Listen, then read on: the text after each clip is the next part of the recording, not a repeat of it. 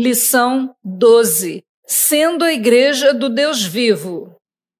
A paz do Senhor, meus irmãos, vamos dar continuidade à nossa série de lições bíblicas para este trimestre, com o tema A Igreja de Cristo e o Império do Mal. Como viver neste mundo dominado pelo espírito da Babilônia. Quero mais uma vez lhe apresentar o livro de apoio.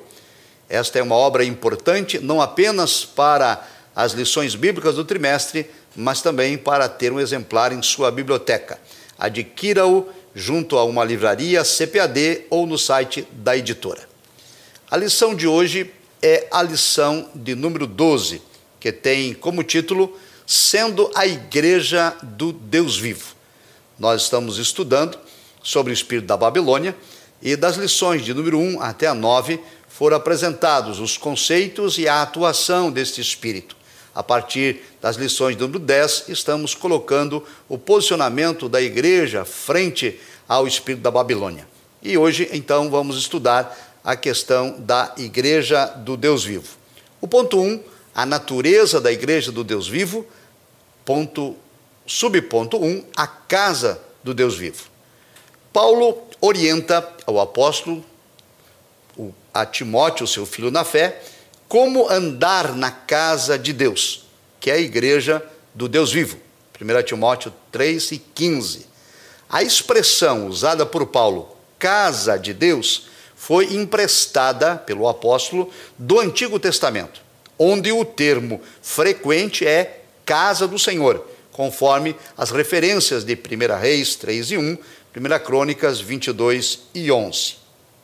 O uso original do termo refere-se ao templo, mas o complemento usado por Paulo, que é a igreja do Deus vivo, inclui o conjunto de membros da igreja. Paulo ainda vai usar a terminologia família da fé, conforme Gálatas 6 e 10, família de Deus, Efésios 2,19, o corpo de Cristo, 1 Coríntios 12, 7, e templo de Deus, 1 Coríntios 3,16, fazendo sempre referência à igreja. A sentença utilizada por Paulo, Deus vivo, enfatiza o verdadeiro Deus, em contraste com os falsos deuses e com os ídolos mortos, conforme 1 Coríntios 8 e 4, 2 Coríntios 6, 16, 1 Tessalonicenses 1 e 9. Faz então uma alusão ao teísmo, cuja doutrina professa que Deus é um ser pessoal, transcendente e imanente, que atua na história humana. As referências são Daniel 4:25 e Atos 17:24. A igreja do Deus vivo também é coluna e firmeza da verdade. Paulo, o apóstolo, assegura a Timóteo que a igreja do Deus vivo é a coluna e firmeza da verdade. 1 Timóteo 3 e 15, parte B. Nesta metáfora, a igreja é o fundamento que sustenta a verdade. Significa que a igreja foi instituída por Deus como a guardiã da verdade que nos foi revelada. É importante ressaltar esta grande verdade tão importante. A Igreja de Cristo foi constituída para ser a guardiã revelada por Deus da verdade. Assim, a maior parte das ocorrências do termo verdade no Novo Testamento se encontra nas epístolas de Paulo. E, na maioria das vezes, a expressão verdade se equivale ao evangelho, ou ainda a mensagem, conforme Romanos 22, 16, Colossenses 1 e 5, Gálatas 2, 14. Portanto, essa verdade a qual Paulo se refere é o evangelho de Cristo. São as boas novas de salvação e as suas imutáveis doutrinas, conforme Gálatas 2 e 5, Efésios 1 e 3 e também Colossenses 1 e 5. Por conseguinte, é de responsabilidade da igreja propagar, testemunhar e defender a verdade. Mateus 28, 20, 21, João 18, 37, Judas 1 e 3. Desse modo, o zelo pela verdade está sobre responsabilidade das lideranças da igreja, que devem ser irrepreensíveis nesta função e capazes de repudiar os falsos mestres e as suas heresias. 1 Timóteo 3, de 1 a 13 e 1 Timóteo 3, também de 1 a 11. Aliás, 1 Timóteo capítulo 1, versos 3 a 11. A igreja, portanto, é coluna e firmeza da verdade. Ora, se esta verdade, a verdade do Evangelho, a verdade das boas novas, a, me, a verdade doutrinária, se ela for corrompida, então a igreja deixará de ser o sal da terra e deixará de ser a luz do mundo. Mateus 5, 13 e 14. Ratifica-se então que a verdade se refere à mensagem que Cristo Jesus veio ao mundo para salvar os pecadores. 1 Timóteo 1,15.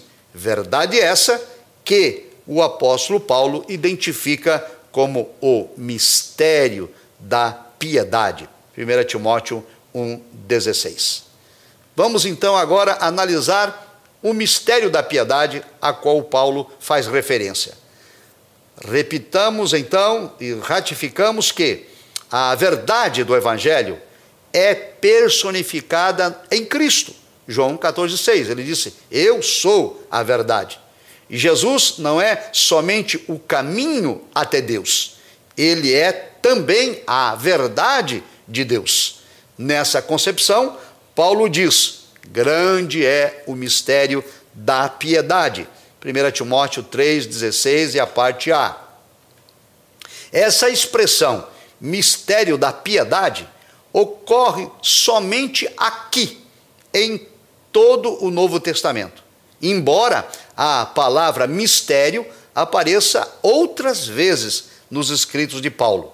O termo mistério sinaliza que a verdade do Evangelho foi agora revelada à igreja, foi agora revelada aos santos. Colossenses 1, 26.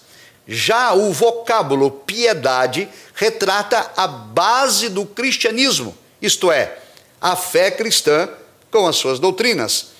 Aqui, Paulo faz uma síntese do mistério da piedade. Do texto de 1 Timóteo 3,16, Paulo diz assim: Deus se manifestou em carne, foi justificado no Espírito, visto dos anjos, pregado aos gentios, crido no mundo e recebido acima na glória. Esta é uma síntese da mensagem do mistério da piedade.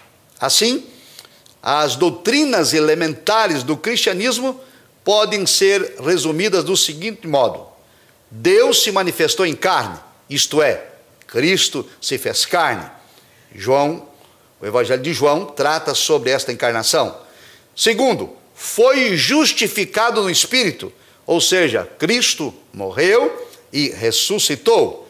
Terceiro, foi visto dos anjos. Na ascensão, Cristo foi adorado nos céus. Quarto, pregado aos gentios, indica Cristo sendo anunciado ao mundo. Quinto, crido no mundo. Cristo não apenas pregado, mas Cristo aceito como Salvador em todo o mundo. E seis, recebido acima na glória, aponta que Cristo ascendeu em triunfo ao céu de glória e assentou-se à destra do Pai.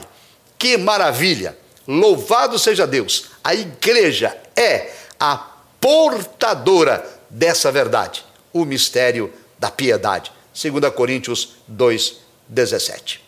Vamos agora ao ponto de número 2. Cristo e o seu relacionamento com a igreja. Subponto 1: um, santificação e pureza.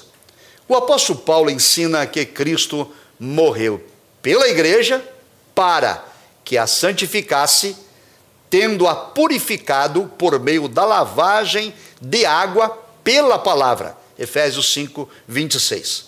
esse texto mostra que na regeneração Cristo nos purifica do pecado. 1 Coríntios 6 e 11, Tito, capítulo 3 e o versículo 5. Então, no propósito do Calvário, já estava incluso lá na cruz a nossa santificação. 1 Tessalonicenses 4,16, Hebreus 13 e 12. A lavagem da água é utilizada aqui pelo apóstolo Paulo de forma figurada. Simboliza a palavra de Deus que opera a limpeza espiritual. João 15, 3. A expressão, então, por meio da lavagem de água, simboliza a palavra, mas também faz referência ao batismo nas águas. No entanto, é preciso aqui atentar que o ato do batismo é um símbolo de nossa união com Cristo e, ao mesmo tempo, a confissão pública dessa união, conforme Romanos 6, 3 e 5. Porém, batismo não é sinônimo de regeneração. Batismo não é salvação. Nós somos salvos pela graça mediante a fé, conforme Efésios 2, 8 e 9. O perdão de pecados, segundo as Escrituras, não está relacionado ao batismo nas águas, mas está em conexão com o arrependimento que precede o batismo. Portanto, não se refere à regeneração pelo batismo, mas à pureza da regeneração que é testemunhada pelo batismo. Portanto, lavagem pela água aqui simbolicamente representa a palavra de Deus. O enfoque desta alusão paulina está na santificação da igreja, ou na purificação da igreja pela palavra. E é nesse sentido que Jesus Cristo orou lá na oração sacerdotal, João 17, 17: santifica-os na verdade, a tua palavra é a verdade. A santificação, então, é o ato de separar-se do pecado e preparar-se para a volta do Senhor Jesus. 1 de Pedro 1,15, Hebreus 12, 14, que tratam da santificação. Em termos gerais, a obra da santificação é a separação de tudo o que é contrário à pureza do espírito. É importante destacar que esse processo de santificação da igreja é contínuo. Ele acontece durante toda a vida e prossegue até a glorificação final no dia de Cristo, quando este corpo mortal será revestido da imortalidade, quando este corpo corruptível será revestido da incorruptibilidade. Os textos bíblicos, Romanos 6, 22, Romanos 8, 30, Filipenses 3 e 21. Vamos agora ao subponto 2. A Igreja de Cristo é gloriosa e é irrepreensível. Vimos o processo da santificação e da pureza. Esta santificação tem como alvo preparar uma igreja gloriosa, sem mácula, nem ruga, nem coisa semelhante, mas santa e irrepreensível. Efésios 5, 27. Nós sabemos que a Escritura compara Cristo e a igreja como a relação entre o marido e a esposa, ou noivo e noiva, 2 Coríntios 11 e 2. Assim, a igreja é a noiva de Cristo, que se prepara para a festa nupcial, para as bodas do Cordeiro. Apocalipse 21, 2 e 9. Durante essa espera, por meio do Espírito Santo, Cristo a santifica. Não sou eu que me santifico, é o próprio Cristo quem santifica a igreja. É o próprio Cristo quem prepara a igreja para encontrar-se com Ele. Cristo a santifica para apresentá-la a si mesmo totalmente pura. Segunda Tessalonicenses 2 e 13. O Espírito Santo usa a palavra de Deus para operar a santificação em nossa vida. Colossenses 3, 16 e 17.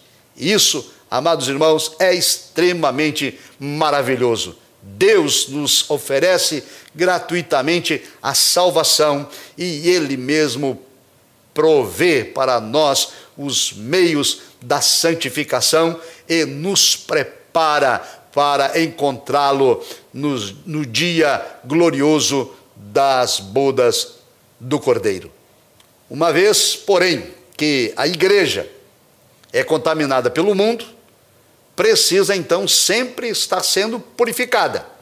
E o agente dessa purificação, repito, é a palavra de Deus por meio do Espírito Santo. A expressão paulina que esta igreja deve estar ausência, deve ter ausência de mácula e de ruga, significa sem mancha alguma, nem de ordem moral ou de ordem espiritual. À medida então que a igreja é purificada pela palavra, essas manchas, essas rugas desaparecem. E vestida nesse grau de pureza, sem mácula, sem mancha e sem ruga, mas santa e imaculada, a igreja terá acesso à ceia, às bodas do Cordeiro. Apocalipse 19, 7 e 9. E é importante frisar que Cristo alertou que ninguém poderá adentrar as bodas do Cordeiro se não estiver vestido adequadamente com a roupa nupcial. É necessário que a igreja esteja sem mancha, sem mácula, sem ruga, santa e imaculada para poder adentrar as bodas do Cordeiro. Vamos agora então ao ponto de número 3. As armas da igreja do Deus vivo. Ponto 1. Um, o zelo pela verdade. Enfatizamos, amados irmãos, que a verdade bíblica ela é absoluta e também é imutável. Lucas 21, 33, João 17, 17. Ratificamos que o Evangelho de Cristo é a única verdade, é a verdade absoluta. João 14, 6. Abominamos o relativismo e reafirmamos que a verdade bíblica é a verdade absoluta de Deus. A inspiração verbal e plenária da Bíblia Sagrada eleva o conceito da inspiração até a plena infalibilidade. Por isso, reafirmamos que a palavra de Deus é inspirada, ela é inerrante, ela é infalível, ela é suficiente. Porque a Escritura é infalível, então significa dizer que a palavra de Deus é infalível e o Deus, autor da palavra, também é infalível. Isso quer dizer que Deus não falha, a palavra de Deus não falha, a Escritura não falha, também não erra. E assim é preciso reafirmar essa verdade. Eu quero enfatizar isso. A Bíblia não falha, a Bíblia não erra. Ela é a verdade em tudo quanto afirma. Mateus 5, 17, 18, João 10, 35. Então, o que a Bíblia diz é a verdade, em todas as áreas, não só no que diz respeito às coisas espirituais, mas também no quando a Escritura se refere à ciência, ou à história, ou à geografia, tudo que está na palavra de Deus é a verdade. Ela não falha e ela não erra. Significa dizer que aquilo que está escrito vai se cumprir. O que Deus determinou será conforme ele assim projetou. Ninguém poderá burlar, ninguém poderá enganar, ninguém poderá ludibriar o Deus da palavra. E amados, veja que coisa gloriosa. A igreja é a fiel depositária dessa verdade revelada nas Escrituras. 1 Timóteo 3 e 15. É por essa razão que se pretende através do espírito da Babilônia, desconstruir a igreja, desconstruir os valores cristãos, desconstruir a autoridade da Bíblia, porque a igreja é a guardiã da verdade.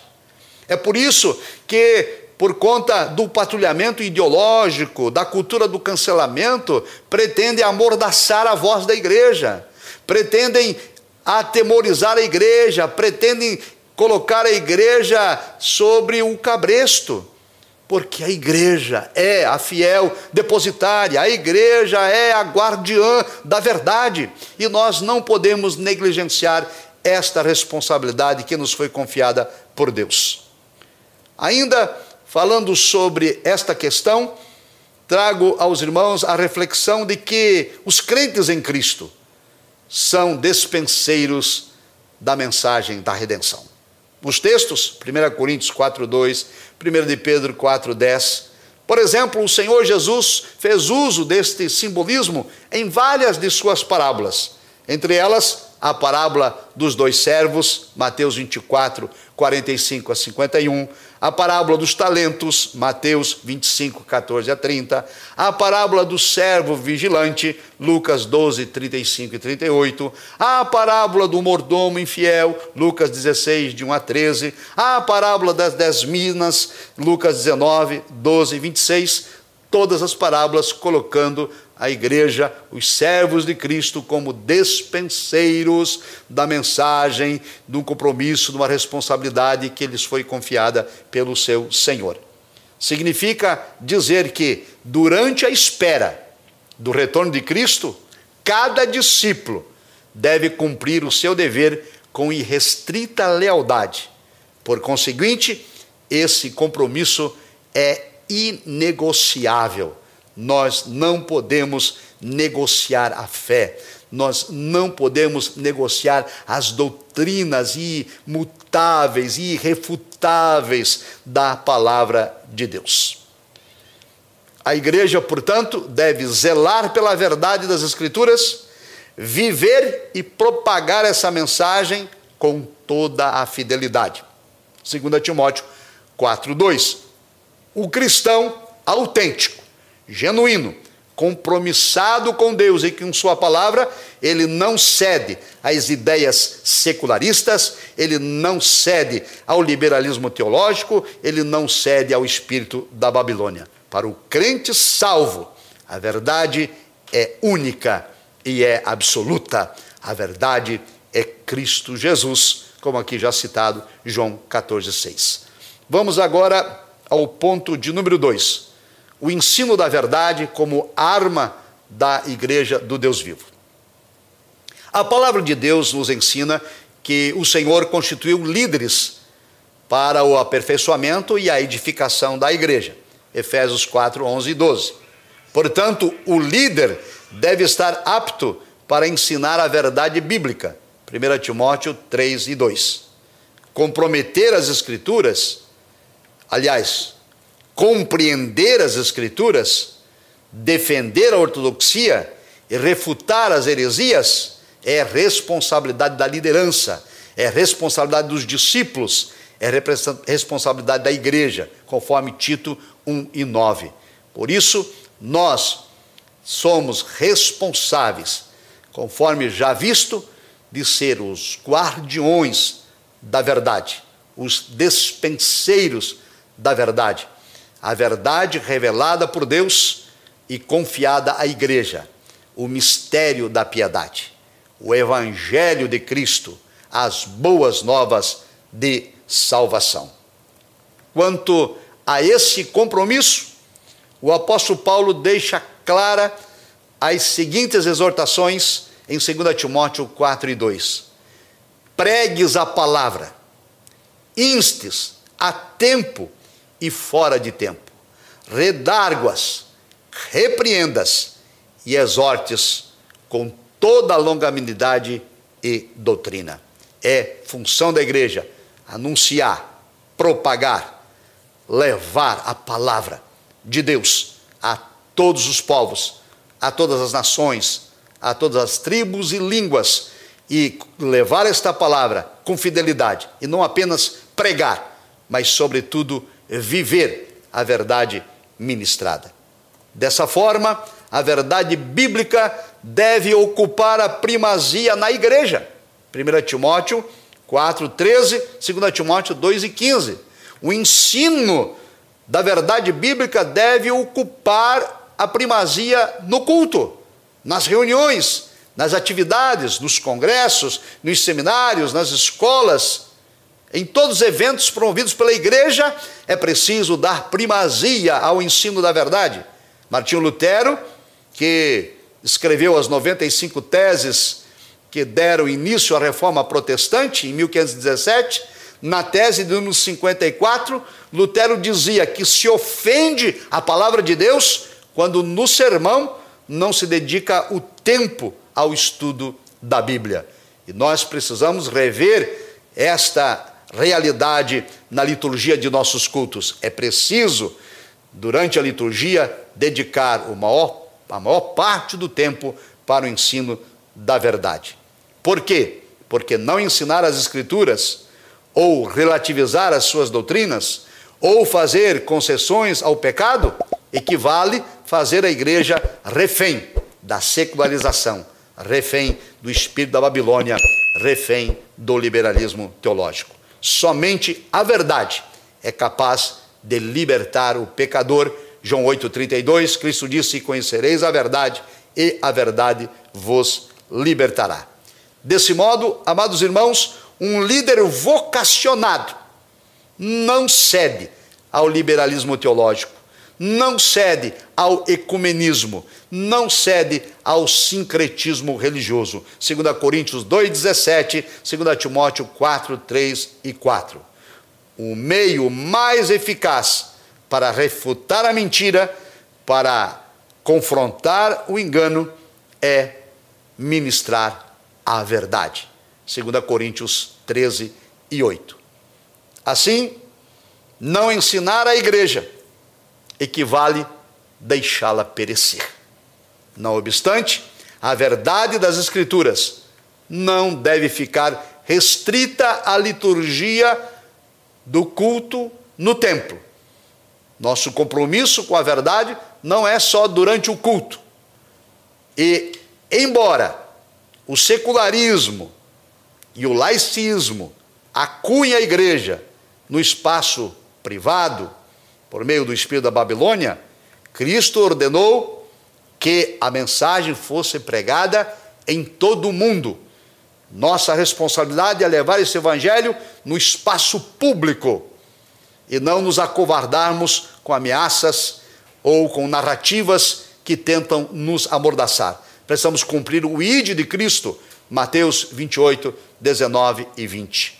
O líder que não está apto para defender a fé conduzirá um rebanho doente e suscetível a todo vento herético, a todo desvio doutrinário.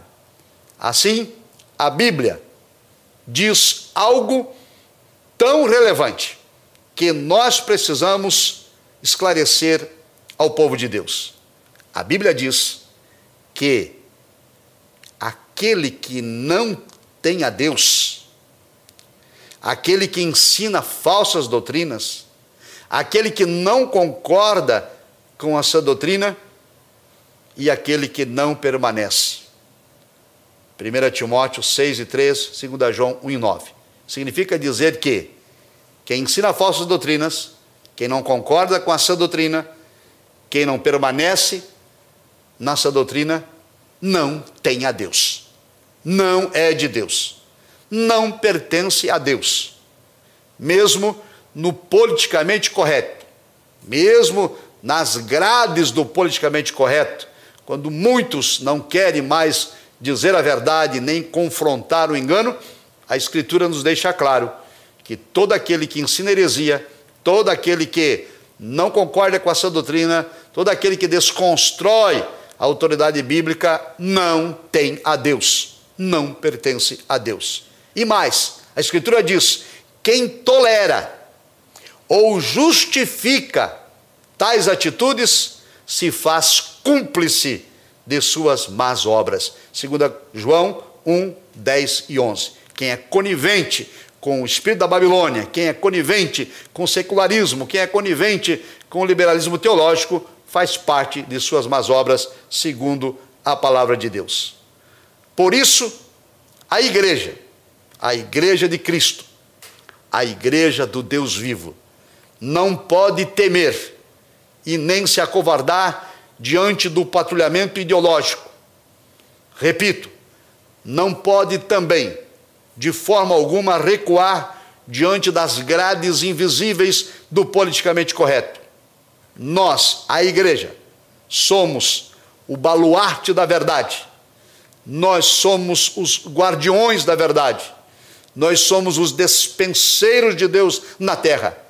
E somos compelidos pela Escritura, Judas 1 e 3, a batalhar pela fé que uma vez foi dada aos santos. Portanto, amados irmãos, nós somos a igreja, a igreja de Cristo, e nós somos a coluna e a firmeza da verdade. Deus nos confiou tal responsabilidade. Façamos esta obra com alegria, com ousadia, com confiança de que o Senhor da igreja, a cabeça da igreja, que é Cristo Jesus, nos sustenta com a destra de sua poderosa mão. Deus abençoe sua vida.